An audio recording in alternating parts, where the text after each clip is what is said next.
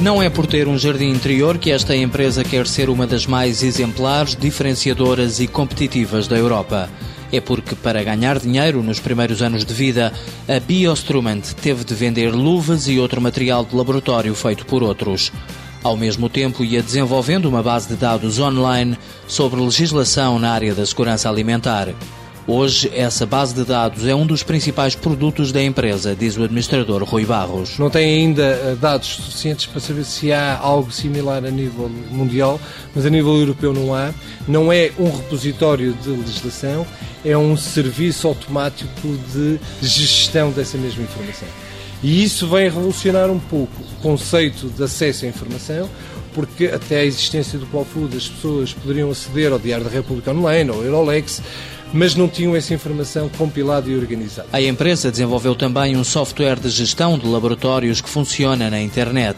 Mas a grande aposta são os quatro projetos de investigação aprovados pelo CREN e que devem resultar em quatro patentes.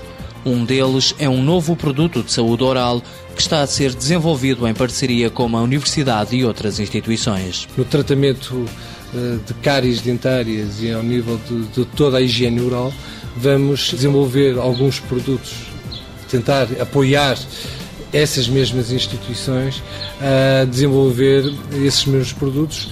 Se conseguirmos, como está previsto, poderemos também ser inovadores ao nível do que é o mercado da higiene oral e do próprio tratamento de colutórios a nível, a nível uh, da, da, medicina dentária. A Biostrument aposta na investigação como principal motor do seu desenvolvimento. Perceber que as empresas só sobrevivem se inovarem. E sem inovação e sem investimento, as empresas reduzem-se a meramente prestadores de serviços.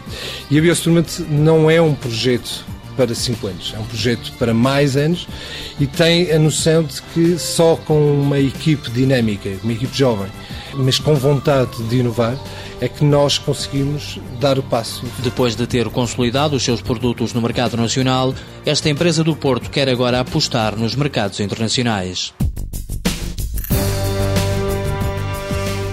Biostrument S.A., criada em 2002, 20 trabalhadores, 500 mil euros de faturação em 2008, volume de exportações 10% para Espanha, Brasil e Moçambique.